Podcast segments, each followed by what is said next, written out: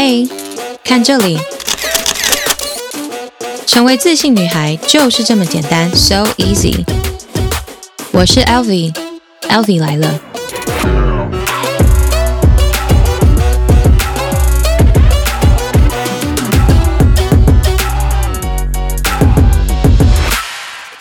Hello, beautiful friends，我是 Elvie，Elvie 来了，呜呼！ 各位同学，真的非常感谢大家的爱戴以及各种的催促。嗯，其实我印度特辑早就已经录好了，就是在上一集推出的那一次，我就直接把两集都录完了。但是就是一样的，W 老师这个暑假真的是爆炸忙，所以我录好，但我一直都还没有剪。每一次开头都要跟大家道歉一次，但是对，我会那个想办法再改进，让这个更新频率速度快一点，因为我知道大家听完的速度真的很快。每次上架然后大家直接就快速听完之后就说：“哎，老师敲完下一集这样。”我想说，大家真的动作很快。Um, cool. Welcome to the last episode of India. 所以今天这一集会是印度的最后一集。希望大家听到印度的特辑，听到目前为止都还喜欢，然后也还没有很厌烦。但我觉得不能再继续讲印度下去，不然大家可能会以为这是一个印度专题频道。会分享印度，只是因为我们第三集讲到学英文的重要，对吧？在那一集也跟大家分享了学英文有什么好处。那其中好处就是可以出国旅游，不太需要担心，哎不管你是自己出去，或者是嗯三五好友一起去。那当然，大家出国会想要有这个便宜的一些方案，所以我就提供了大家一些方法。当志工，国际志工就是一个很不错的，可以省钱又可以体验当地生活的方式。因为这一集是印度的最后一集嘛，下一集呢，我就会跟大家分享我利用 Couch Surfing 去尼泊尔的加德满都。参加我朋友婚礼的故事。那当然，我有好好的利用那一次去尼泊尔的机会，所以呢，参加了人生第一次的印度教的婚礼之外呢，当然就是也去看了喜马拉雅山，参加了人生第一次的火葬仪式。所以呃，内容一定也会非常的精彩。在这边跟大家偷偷预告一下，我理想中。哈哈理想中，在推出我的尼泊尔那一集的 podcast 的同时呢，我会在我的 YouTube 频道上更新我的尼泊尔的 vlog。到时候就请大家耐心期待一下我的尼泊尔分享。嗯，这个尼泊尔的分享就是同时会有 audio 版、那个 podcast 版跟 YouTube 就是影像版这样，所以大家的所有需求一次满足。所以请敬请期待。我现在在这边跟大家先预告讲出来了，我就不可以反悔，所以我就要快马加鞭的把这件事情做完。但我相信做完了大家会很开心、很喜欢啦，成品一定是大家会觉得听得很享受，或是看得很开心。不过就在这中间，先让我就是 struggle 一下，我先想办法把这些东西生出来。我大概还有就是两千三百八十万个影片还没有把它做好，这样。So, um, anyways，很开心大家继续来到我的印度之旅的最后一集。对，很开心大家这么爱戴我的节目，一直继续支持我到现在。嗯、那天很有趣，因为我就跟朋友去了那个一个家具行。然后呢，我那天就是也真的也没有特别打扮或什么，就是想说，只是没去过那家家具行，想说去看看。然后听说评价很好，这样。回到家之后呢，我就看到我的 IG 有人密我，这位同学呢。是 Podcast 的听众，也是呃我的 Instagram 的 follower 这样子。在这之前，他就有跟我分享过他听 Elvi 来了的心得，然后他也非常支持我。在这边就是真的非常感谢你，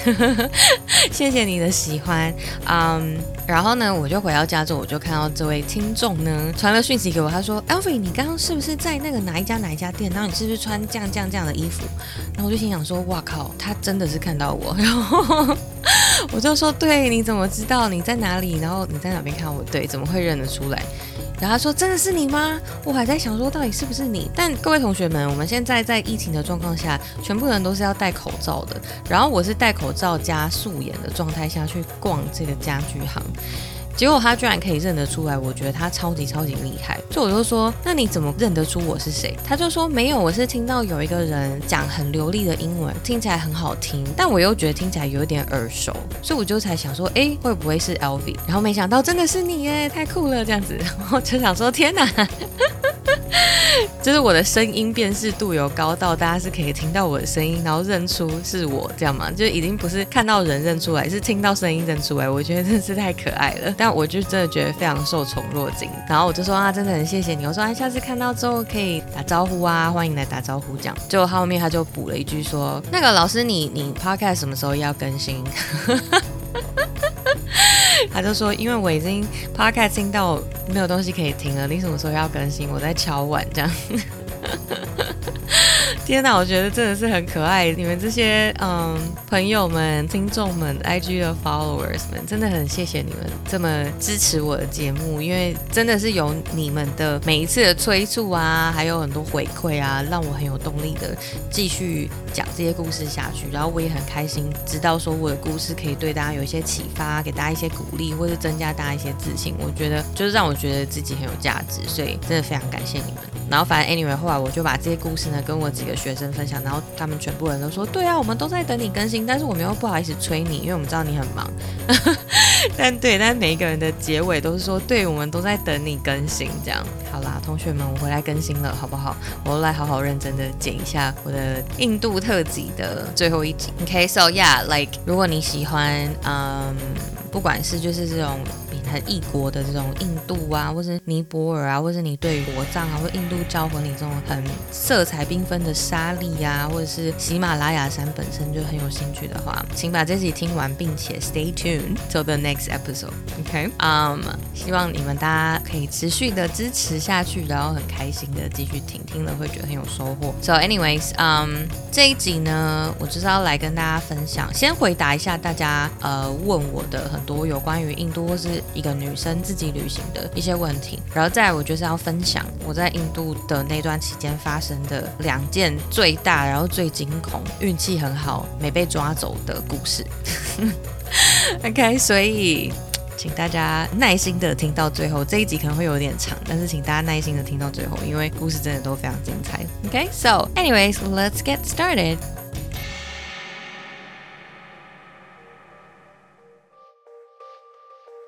好，然后还有人问过我，就是说，哎，印度是不是真的都很脏啊？还是说，就是不是都嗯就很乱啊？什么？我觉得这个要看你去的城市而定。为什么我说印度这个国家非常特别的原因，是因为呢，它每一个城市都很像不同的国家一样。就你每到一个城市呢，那个城市给你的氛围就是会完全不一样，包括到那个城市的乞丐。会反映这个城市的特色，所以 很有趣。你到不同城市，你会觉得你好像到不同国家一样。嗯，所以你要说哦，印度是不是都很落后，或者是说是不是都很脏乱？我觉得要看你到的城市，因为像我去的那个城市，就是我说的是科技大城，所以相对来说 GDP 可能是比较高的。像我到那边呢，我才知道可以数得出来的大型的 mall 就有八个以上。而且他们的 mall 是真的都是有那种大牌的，不是那种无聊的 mall，真的是有百货公司的这样。然后我在路上其实也不是说看到那种超落后的场面，跟我在台湾看到的不会相差到超级远，可能就是车子比较乱，交通比较乱，然后稍微就更脏乱一点点的台湾的城市的感觉这样。所以嗯，这是我的体验。但是我也有听过其他志工他们去别的城市，或是他们甚至是到乡村那种，真的到乡村就是他们没有办法每天洗澡的那一种。他们的体验会更 hardcore 一点。我的体验算是蛮幸运的，就是一个被当公主般对待的体验，这样子。但有些人的体验是真的是很不一样的，所以我觉得是会看你去什么城市，然后去决定是不是真的那么落后，或者是说是不是真的这么的嗯脏或危险。我觉得应该说对。我对于哪个国家危不危险这件事情，我的定义是每个国家都会有危险的地方跟不危险的地方，当然就是会有一个平均值。比如说巴西就是真的比较乱，可能台湾就真的是相对比较安全。但是我对于旅游的准则就是，不管你去什么地方，就你当然都要提高警觉，但你要先知道说这个城市哪一些区域是比较危险的，那你就尽量避免去那个区域，你就去比较不危险的区域就好了。然后当然比较危险的地方，你可能八九点就不要再出门了之类，就是是我自己的准则，所以我不会觉得说哦，别人说啊印度很危险或巴西很危险，那我就不要去。我就觉得那这样世界有超多地方都很危险，那你都不要去。对，所以我觉得这个是我的一个概念。所以对于说印度是很危险啊或什么的，我觉得。不管你去哪里，你都要懂得保护自己啦。你说台湾真的很安全，但还是也有很多杀人的案件啊，就是也是有很多很变态的事情发生。所以我觉得无论如何的准则就是你要懂得去分辨哪里该去，哪里不该去，然后什么事该做，什么事不该做，保护自己非常重要。然后当然也有人问我说会不会拉肚子？嗯，我自己去印度之后的前一个礼拜到两个礼拜，每天都在拉肚子，就是拉肚子到非常习惯，就是不会有那种啊肚子痛然后上厕所没有，就是回到。家就是哦，肚子痛啊，去上厕所这样，然后大家就轮流上厕所，就已经习以为常到这个程度。因为可能一方面是因为你已经对，就已经有点变习惯，所以你就不会觉得它有什么好大惊小怪。另外一个成分可能是因为我就是一个算适应力蛮强，然后接受度蛮高，我就会觉得说好哦，这是一个必然会发生，那就发生吧。我觉得这个拉肚子不完全只是因为水土不服，还有一个因素是因为他们的食物有非常多的新香料，然后这些新香料是我们在台湾不太会去。接触到的，所以你第一次去那边的时候，你的肠胃要在适应那边的食物的新香料，所以它会有一些就是拉肚子的症状。但是大概拉了过一两个礼拜之后就好了，就不会不太会再拉肚子了。刚好我待的城市是南部，南印的食物也比较辣。是偏辣，所以拉肚子算是蛮正常。因为有时候我们吃比较辣，也是会拉肚子嘛，所以对，就拉肚子比较正常。那你要怎么样避免不要，比如说肠胃炎或什么？就是水一定是要矿泉水。我们每天都是会去那个杂货店买超大罐的矿泉水，我们不喝水龙头拿出来煮的水，一定是吃餐厅，不会吃路边摊。嗯，然后去餐厅的话，他给的水也是我都会选矿泉水，我不会选他们自己的瓶子倒出来的水，因为有时候他们会直接用水龙头的水倒出来，这样，所以我都。会选矿泉水，这个是最基本的避免食物中毒或避免一些肠胃炎的发生的方法。嗯，然后好，是否很脏？呃，我必须要说，相较起来，它真的是比较脏。所以，诶，如果你是一个有洁癖的人，或是你没有办法忍受脏乱的人，就可能不太适合去这个地方。因为我个人是一个适应力蛮强的，所以呃，如果真的是很脏，除非就是脏到真的超恶心啊，不然会就是忍一下就过了。对，因为我印象很深刻，前一集有跟大家讲到那个 Humpy 这个很奇妙的地方嘛，然后那时候就是我是要坐巴士，然后就好几个小时，然后去 Humpy 这个地方，就是巴士到了那个站之后，还要再坐那个 Risha，然后一段时间之后才会到 Humpy 这个城镇。然后反正我们坐巴士的时候，中间就会停休息站嘛，可是它休息站的那个建筑其实也没有非常的完善，厕所可能。也也没有盖得非常好，这样子，所以反正那时候 out of nowhere，我其实也不太确定为什么。反正其实好像车上的女生都是，因为那个休息站前面有一大片空地，然后我们就全部去空地上厕所这样。但是因好死不死，那个时候我那个来。所以我就必须要，你知道，在野外换卫生棉。那这个就算了，如果它是一个平地就算了，没有，它是一个满布荆棘的路。然后我跟大家说，就是我在印度的时候，大多数都穿夹脚拖，所以大家就可以想象，就是我穿的夹脚拖踩在那个满布荆棘的地，就一直已经要被刺到了之后，你还要再找一个相较没有那么刺的地方蹲下来脱裤子，然后上厕所以及换卫生棉，这是一个。非常大的挑战，OK，就是现在回想起来就觉得靠超苦的，但是那时候就是真的，你也没办法想太多，你就你就是只有这个机会，你只能这样，你就是只能接受嘛，你就只能这样做啊。所以我就讲这，是我印象很深刻，因为你真的没有办法去一直去要求，除非你就是永远都跟旅行团，然后永远都选五星级的那种旅行团，那当然他们就会帮你穿便便。可是如果你是喜欢有不同的体验，喜欢跟当地人有更多的接触，然后喜欢自助旅行的，那你势必就会有很多时候是需要去适应不同的这种卫生条件啊，有文化冲击啊，社会冲击等等的东西。OK，所以这个是小小的这个 QA 来回答一下大家的问题。回答完一点大家的问题之后呢，我要来跟大家分享一下我在印度遇到的蛮惊险的故事。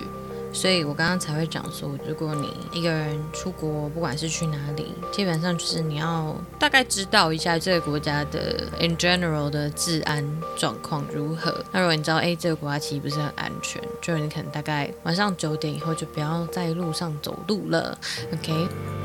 这个故事呢，就是发生在某一天月黑风高的晚上。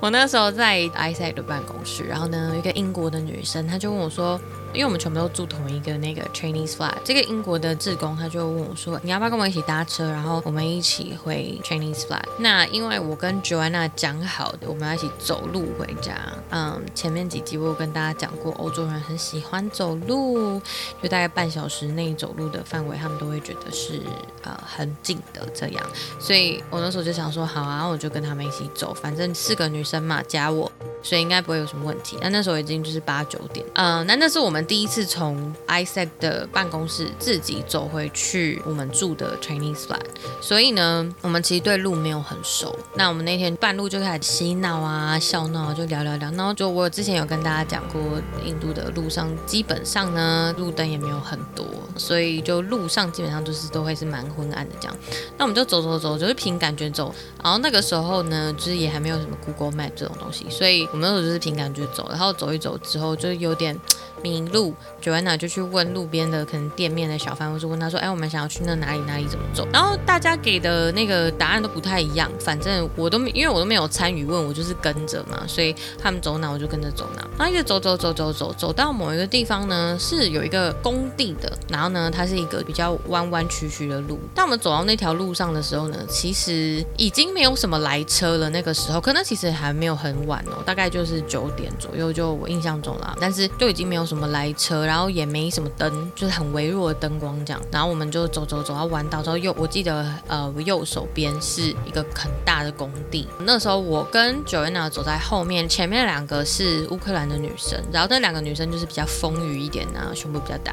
所以可能就比较容易引起一些侧目这样。然后那时候他们两个走在前面。就我们在走走走走到半路的时候，就突然有一个男生呢，他就牵着脚踏车走过来，从我跟 Joanna 身边走过，就往前走，走到乌克兰两个女生旁边。那他们欧洲人基本上呢，唉，我也不知道为什么，就是他们蛮习惯那种 small talk，所以他们就是会对陌生人也会蛮友善。就是对我而言，就如果随便一个路人跟我讲话，我自己一个人旅行的话，我基本上不会理他们，除非我是白天，然后我看得出来这个人很面善，否则其实我不太会搭理他们。然后这两个乌克兰女生就一开始就先跟他聊啊，那个人牵着脚踏车看起来是人模人样的，然后我就跟 Joanna 在聊天。就聊一聊之后呢，突然前面两个女生就大尖叫，然后我就整个傻眼，我想说发生什么事情，就整个不知道发生什么事，然后然后就不知道怎么办，我就看到他们两个尖叫完之后就往前跑，然后我就我也不知道发生什么事，就我就先跑就对了，反正就是就想说一定是有危险才尖叫，所以我就一直往就跟着一直往前跑，那我们就跑跑跑跑跑之后呢，我就非常印象深刻，就是我就听到工地那边的工人，因为他们可能就是很多都是直接睡在工地，工地那一区的工人呢，整个就开始躁动，因为。他可能听到女生的尖叫声或者女生的声音，然后我就听到一阵就是很大声，就哦，那就是那种男生你知道就是躁动的声音，嗯，然后那时候我们已经就是要往一个巷子里面走，然后我们那时候就有点。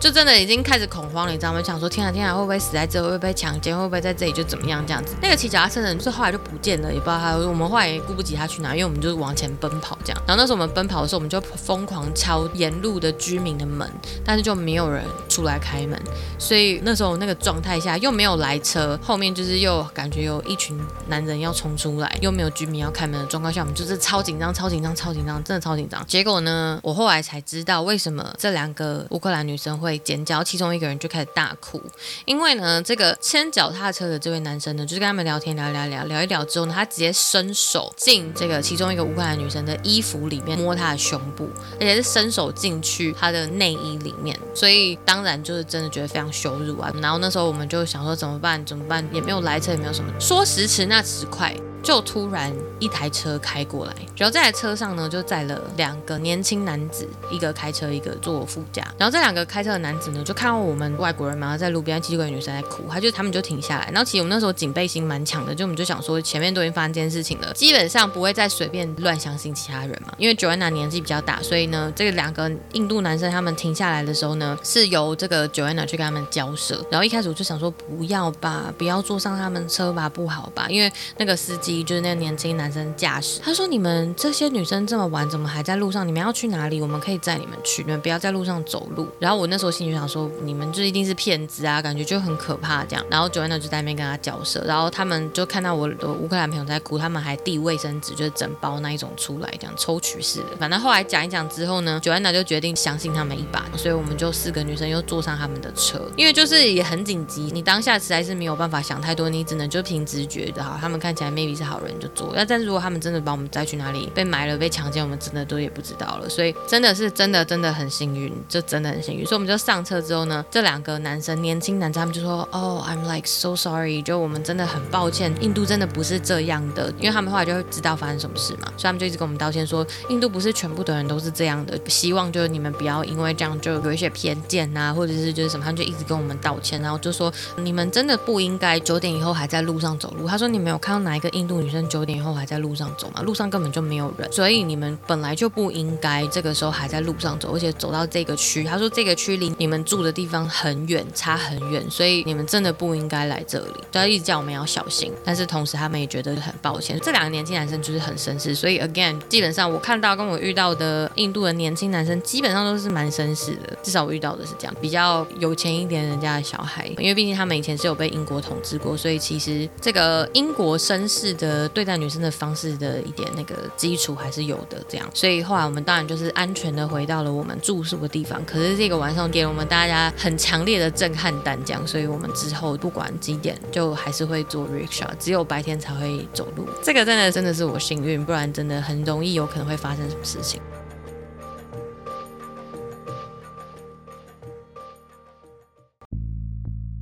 第二个故事呢，这件事情也是真的是我很幸运。如果没有这些运气的话，我可能真的现在也不会在这边跟大家讲这些故事。可是我觉得很多时候，大家尤其是一个人出国的时候，真的会很多时候会有这种 traveler's luck，like 因为你是旅人，然后常常就是很容易就是会遇到一些意想不到的好事或是好人这样。嗯，这个故事呢，就是发生在我快要离开的前几个礼拜。那个礼拜，我跟这两个刚刚讲的这两个乌克兰女生，我们就决定。要一起去另外一个城市叫 Vizag，其实我也不知道为什么他们想要去这个城市，但是就是听说好像那边的海滩不错还是什么 whatever，但去了之后发现，嗯，其实也还好，反正呢，反正呢，我们就决定要去这个地方。然后因为他们两个是在我们去完 Vizag 之后呢，他们就要去新德里，然后就要直接搭飞机回乌克兰。他们是顺路的，那我其实是跟他们去完之后，我还要再回我原本的城市，因为我的班机还没有那么早，所以呢，反正我们搭火车从海德拉巴做到 vice 那到那边的那一天呢，就发现，反正是地方首长还是什么，反正呢，就是有一个比较多人支持的人呢，他就没有选上，所以呢，就很多店家就是要抗议哦。反正呢，在印度就是很常会有一些什么学运啊、抗议啊，然后反正有抗议之后，学生就不用上课，然后可能店都不会开，所以刚好我们很衰小，就是到了之后呢，那个地方首长就没有选上，所以呢，大家群体要出来抗议，所以我们到了没多久，我们就到饭店嘛，然后出来就在那边晃晃晃，之后没多久那个店全部都关了，然后我们印象超级深刻。我们那时候想说去附近民宿的网咖用一下网络，因为那边那个时候啦，就不是到时候网络，所以我们就去找个网咖。我们那时候在那边用电脑的时候用一用呢，老板就突然就一直要赶我们出去，然后呢就一直要把铁门拉下来。就听到外面有很多人在那边，就很大声抗议，然后在敲铁门啊什么之类，就是老板就直接先把铁门拉了，然后就跟我们说，你们出去，你们出去。然后那时候整间店就只剩我跟另外两个乌克兰女生，然后我们就很紧张，我们就想说是怎么了，怎么了，发生什么事？为什么要赶我们出去？然后现在外面又这么危险，然后大家一直在那边叫来叫去的，然后感觉是一个暴动啊，是什么抗争？然后你把我们丢出去，我们不是很危险吗？所以我们就求那个老板说，拜托你让我们留在里面，我们等一下等到这个抗争平息之后，我们再出去。所以老板说好吧，好吧。然后所以我们全部。就是在网咖里面等。我记得我应该印象中好像躲在桌子底下，反正很紧张。一阵之后呢，这个暴动才平息，然后我们才可以出去。然后老板就告诉我们说，哦，是因为这样这样，所以就才发生这件事。可是很多店都会关门，因为就大家都不爽这个选举的结果。所以呢，我们就出去，然后就想说啊，没有店可以去啊。我们来 Visex 其实有一个很重要的任务是要去附近的有一个山谷可以看很漂亮的景啊什么之类的。就是他们做功课，我没做功课，所以其实我也没有印象那到底是什么名字。这可能是一个国家公园之类的这样。反正我们就去不成了，因为就什么东西都被关了，然后车子也不会开，所以我们就想说好吧，算了，那我们就去海边绕绕好了。然后当我们要去海边的时候，我们就要搭 rickshaw，我们是搭那个嘟嘟车。那前几集有讲过，每一次要搭呢，你都要跟这个嘟嘟车的司机议价，每一次 every time，因为他们看你是外国人，尤其呃如果是白人，他们就很想要削你一顿，所以呢，他们就是会给你报那种什么三百、五百、八百这种价钱，可是其实可能车费可能才五十块、八十块这样，所以我们就一直在跟他议价。然后议价议议之后呢，突然有一个印度男生冲过来，我们一开始想说是谁啊，吓死，他就冲过来，然后就跟那个司机说，Bhai Sahab，Bhai Sahab，就是大哥、老哥，就是 brother 的意思，Bhai Sahab，Bhai Sahab，these are my sisters，like 你就是给他们便宜一点的价钱，不要就是学他们，他就自己自动的来帮我们议价，然后我们就整个傻眼，想说这哪位？但是我们想说如果可以便宜，当然是 OK，反正最后他就有帮我们议到一个还不错的价钱，就我们说哎这样可以吗？我们就说好，所以我们就上车，然后我们就到海边，我们想说这个人应该就走了吧，结果没有，他就跟着我们一起来，然后呢？就整趟都跟在我们旁边，所以我们在那个海滩玩的时候呢，他都在帮我们拍照啊，然后什么之类的。那我们就一直想说，奇怪，这个人到底要跟到什么时候？非常诡异，这样。反正我们就是一直在一个很尴尬，但是又不好意思把人家叫走，就让他继续跟。老是到最后，就是我们要回去我们的饭店了，才跟他说哦，那我们就先这样哦，拜拜。那但是好像有留一下联络资讯，因为隔天呢，我的这两个乌克兰的朋友他们就要直接坐火车去新德里，所以他就说啊，你们可以留下这样呢，明天我会来送行。所以我的。乌克兰的朋友们呢，他们是三点的火车要去新德里，然后我的火车是五点回海德拉巴，所以那时候我们三点的时候，我就先跟他们一起到火车站。就这个男生，他当然是依约的，也有来到这个火车站，这样。那他还带了他的一个朋友，所以我们几个人都一起，然后就送这两个乌克兰女生上车之后呢，我就不知道干嘛，反正也没事啊，还有两个小时，我就本来想说啊，我就在火车站等就好了。结果没有呢，这其中这个印度男子呢，他就突然给了一个提议说。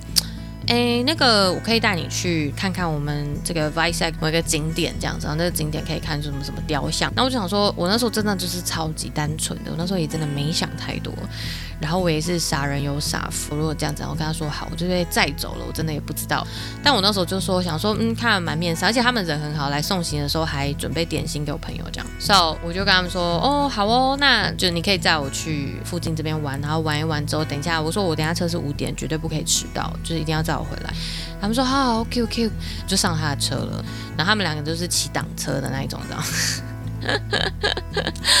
非常有趣，所以呢，我我就是坐上了他们的这个挡车，然后就到了这个景点。然后呢，全程这个男子呢就非常的绅士，就是他全程就说：“哎，来这个包包我帮你背。”然后我那时候就心里想说。我是也不太不太好意思拒绝他，就觉得他应该是人很好，但是我的包包里面有钱，所以我也是蛮尴尬的这样子。但是我就想说没关系，我就会一直盯着他，所以我就在一个半相信，然后半防卫他们的状态下。然后呢，他说哎，时间快到了，好，我们就赶快回火车站。所以他们就载我回去。一回去呢，就发现我们到火车站的时间是五点零一分，所以。我就错过了我回海德拉巴的火车，而且呢，这班火车呢一天就只有一班，所以，in other words，我就要在这个地方再待一个晚上。他们讲说，是啊，那我到底是我这里人生地不熟，然后这两个白痴害我错过我的车子。然后我就想说傻眼尴尬，因为那个人就去帮我问嘛，他就说啊，很不好意思，就是车子一天走一班。他说没关系，因为这是我造成的问题，所以我会帮你负责这个改车票或什么的钱，就是我会帮你处理。但是呢，你可以做一个决定，就是说今天晚上留在这，然后呢，明天我们就换票，然后就搭同一个时间的火车回海德拉巴。你也可以多留几天，然后这几天就是我可以带你去那个 Valley，就是原本我本来说要去的那个 Valley。他说我可以带你去那边，那边我有朋友也在那。那边真的很棒啊，然后你可以有一个很清静的空间啊。然后当时傻傻的妹子如我，我也是就跟她说，哦，好哦，我就想说反正来了就一定要看一下这个 Valley，没看到感觉很可惜，我就跟她说，哦，好啊，不然我就留下来，然后这个周末我就跟你去 Valley。然后她说好，那我们现在先带你去找那个住的地方。他就一直千交代万交代我说，嗯，我现在会带你去看各个可以住的地方啊。我已经联络我的一个朋友家，他们家有妹妹，所以你也不用担心，好像都是男生，你可以住他家。或者是呢，我有另外一个朋友，他们是住那个女生宿舍，大学生这样，所以你也可以就是去住他们那边。明天我再来载你。他说，但是你就是都先不要决定，你如果不喜欢，一定一定要告诉我。不喜欢的话，我可以再去换，没有关系。所以呢，我就说好。其实我这个部分我真的蛮随和的，所以我没有很挑。他就带我去那个女生宿舍。看看，然后那个女生宿舍女生人都蛮好，其实他们就是打地铺啊，也不是什么很豪华的地方，但我就觉得反正住一个晚上也还好。然后他们那些人就都很亲切，我就想说，哦，好好，那我就住着。它其实在一个巷子里，它是一个那种小公寓，然后就是可能几个女生一起租，就学生嘛，没有什么钱就一起租那个地方。反正呢，就这个男子呢，他就载我去看房子，然后我就到这个地方的时候，我就跟他说，可以啊，可以啊，我可以住着。他说，你确定吗？你确定？我真的可以带你去其他地方看看。你如果真的不喜欢，你可以私下告诉我，真的没有关系。然后我就说，不会，没没事没事，我我。可以接受，那他就说好，那我就先留你在这边，然后等一下呢，几点几点的时候我会再来载你，然后我们一起去吃饭，就去我朋友的餐厅吃饭，这样我就说好，然后就趁那个空档，我就去处置我的手机，然后我就打电话给我的比较熟的这些印度朋友，包括他军火商的儿子之类的，啊，还有那个眼睛非常漂亮的男子，OK，我就跟他们讲说，啊，我现在在这个什么什么地方，我就是觉得至少他们要知道，如果我真的出事的话，他们可以有迹可循，知道要从找。然后我就跟他们讲说，这个男生要带我去这个 valley，然后他们两个给我的答案都是，嗯，我觉得不要。他现在可能看起来人很好，可是你不知道你们去了之后到底会发生什么事，所以呢，建议你还是不要相信他比较好。就他们两个都这样讲了，所以我就觉得，嗯，还是要听一下印度人话。所以后来晚上的时候，我就跟他先去吃饭嘛，然后他就载我去他的一个朋友家吃饭，然后这个朋友呢，刚好。也是旁遮普人，然后我那时候刚从旁遮普回来，所以我们就有蛮多话可以聊的。然后就是旁遮普的料理，讲到，我们就反正我们总共加我四个人吃饭，三个男生，就只有我一个女生来搭讪我们的这位男子，他是一个海军，所以他长期很多时间都会在海上。我后来我就那个军火商的儿子，后来他就跟我讲说，哎，早知道你就跟我说他是海军，如果你告诉我他是海军，我我就会让你跟他一起去那个 valley，因为海军基本上都蛮有钱，不太能办什么法，毕竟是军人。反正以为这个男子就是一个。海军就恰巧我遇到他的时候，他是在放假。他载我的时候，他沿路就一直跟我讲说：“You're gonna be my princess for these two days，就是我会把你当公主一样照顾。你只要有任何需求就告诉我，我就会帮你处理。然后呢，你有任何问题就欢迎告诉我，就反正我会好好的招待你。这样他就一直告诉我这件事情。好，我一直不知道他哪根筋不对，反正他就是 他就是对我很好。然后我们不是去吃饭吗？就在吃饭之前，他就先塞了一大包钱给我。然后呢，他就跟我说，等一下呢，我们吃完饭之后呢，你就用这一包钱里面的钱付我们两个的餐费。他说，因为他不想要请他全部的朋友，可是他要请我，他不想要我花钱。然后呢，如果他当面直接请我，这样子太明显了，所以呢，他就他就塞了一包钱给我，然后就跟我讲说，你就得从这个钱拿出来付。然后说这个钱就给你。他说：“如果呢，你有不够的，你再告诉我。”我想说：“哈喽，老熊，我也是也没有要待很久，你到底是觉得我多缺钱？好啦，人很好啦，但是 他真的就塞很大一包钱给我这样。然后我们吃完饭之后呢，就我记得我们就是好像还去，因为那边是有海边嘛，我们就还在海边散步啊，然后聊天啊什么的。我也忘记我们聊什么了，反正后来他就安全的把我送回那个女生宿舍。然后晚上呢，睡觉的时候我才传讯息跟他讲，我就说：“哎，我觉得我人不太舒服，所以我觉得我可能还是要先回去海德拉吧。”然后那时候他还有点想说服我说，你去那个 Valley 的话，空气很新鲜呐，什么什么，你可以休息啊，就是很很棒的地方。那我就跟他说，觉得我出来就是要玩，但如果我没有办法享受的话，我觉得我还是先回家养病，我觉得比较好，我也不会浪费钱。然后他就人很好，就说，就 OK OK，那我了解。他就说好，那明天我一样就是几点去载你，然后你再告诉我你想要做什么，那我们就等到一样五点你的车子的时间，然后我会带你去改你的车票，然后你就你都不用担心钱，我就我会帮你出。所以隔天他就来载，我就跟他说我想。要去网咖，然后我要跟着家人啊、跟亲友啊报一下平安，所以我就跟他说我要去网咖，他就说好，他就载我去。反正基本上隔天我要做什么，他都说好。然后他就问我说：“你想要单独跟我度过这个时间，还是你希望我找我的朋友们一起来？”然后我那时候心里就想说。跟你单独好像有点危险，我想说啊，就找朋友一起好了，至少就是在公众场合，感觉比较不会有什么事情发生。结果呢，他就叫了三个朋友来，其中一个就是当初送乌克兰女生走的时候，那天也在的一个男生，然后另外一个就是前一天吃餐厅的那个老板的儿子，然后另外一个就是其中一个朋友，反正总共就是三个人，加他就是四个男生，所以他们就来了。然后他们来了之后，我记得我们反正又去了一些景点晃晃，但是就是都是在公众场合这样子，然后晃晃晃到时间已经快到我五点的车子的时间的时候，他们就非常提早的，这次非常的提早，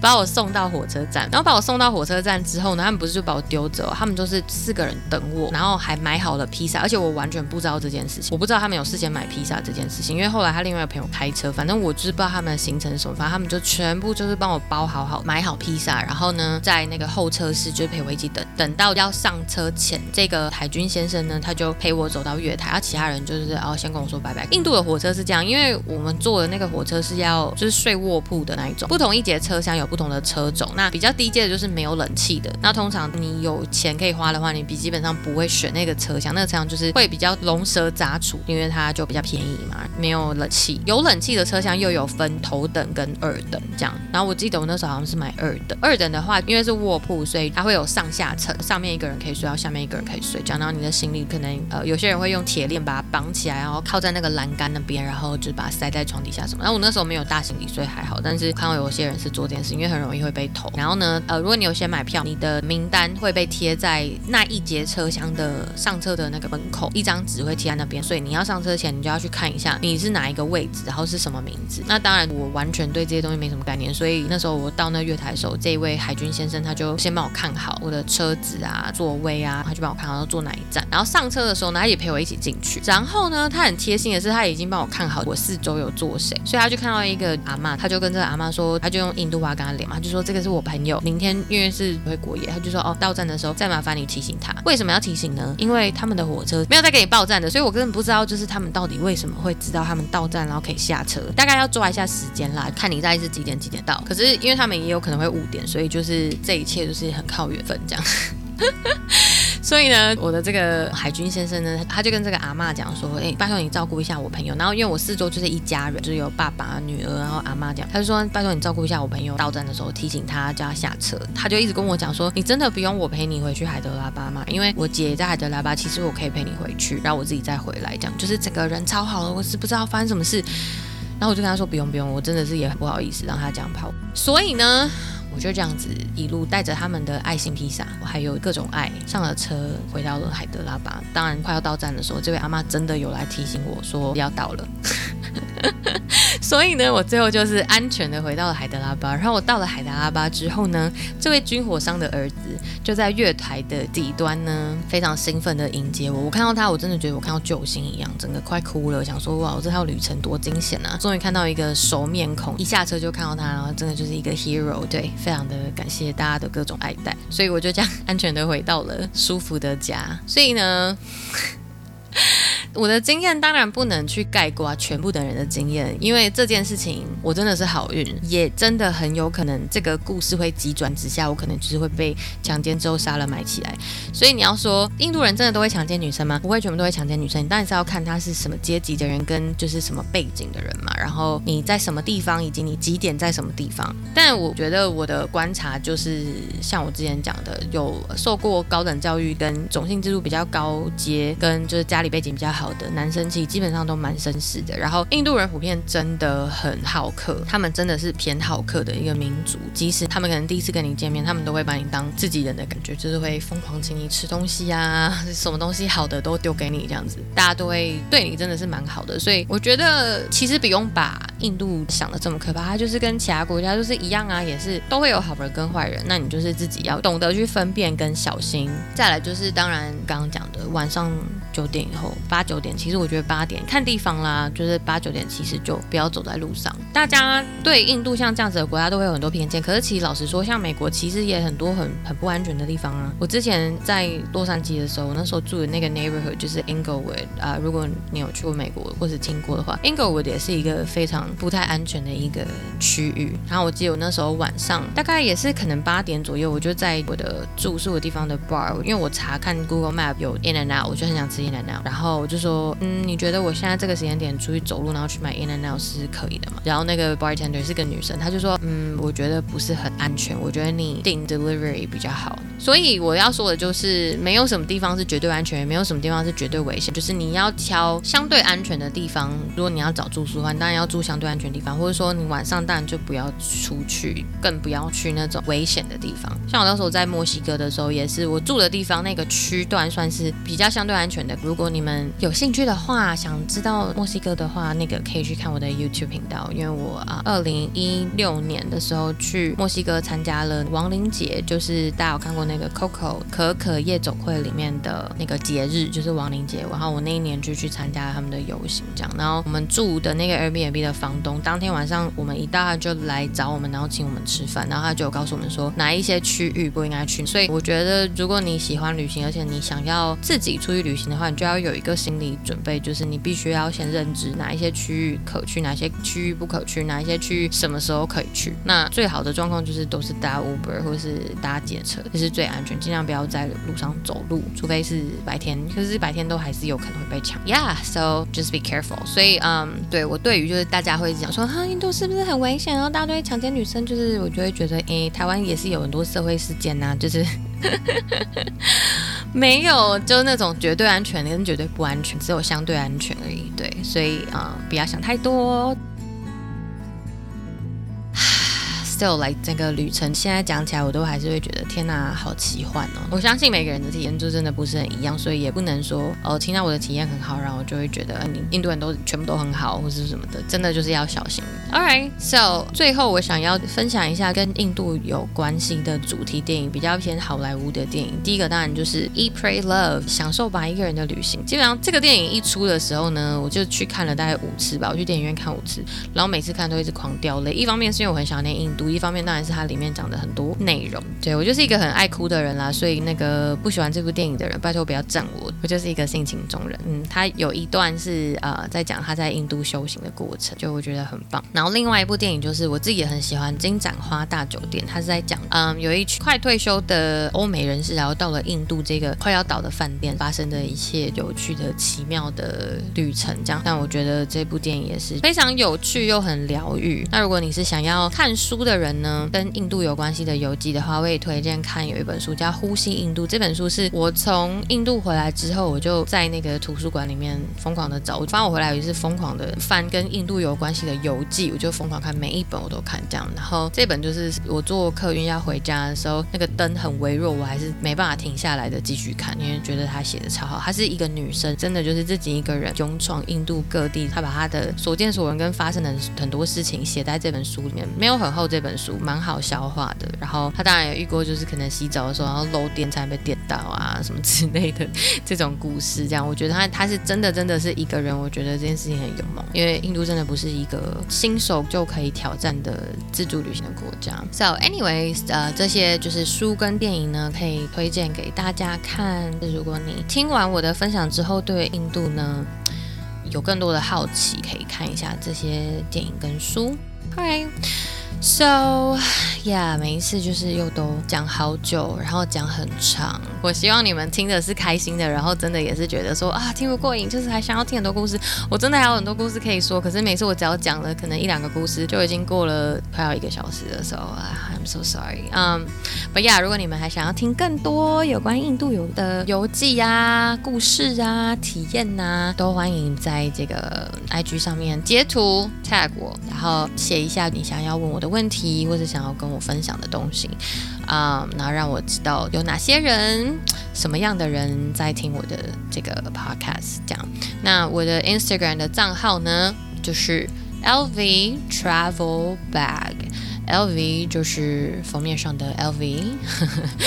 不会拼的，真的要打屁股了。OK，Travel、就是旅行的 Travel，T R A V E L。Bag 就是包包袋子的那个 bag，so B A G，嗯、um,，LV Travel Bag，that's my Instagram，so 你们可以就是截图今天的 podcast，然后呢标记我在 IG 上面标记我，嗯、um,，然后留言告诉我你们想要跟我说的话。那当然，如果你现在是用 Apple Podcast 在听我的。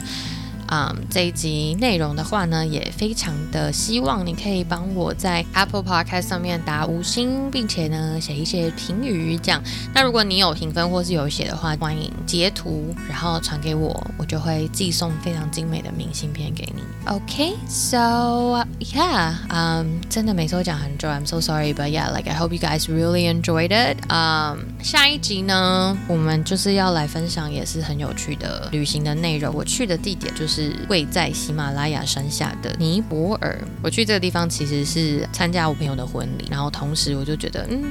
没有用过 Couch Surfing 来用一下好了，所以我就用了。但是发生了一些很奇妙的事情，所以 Stay tuned，嗯，很快的我就会把这个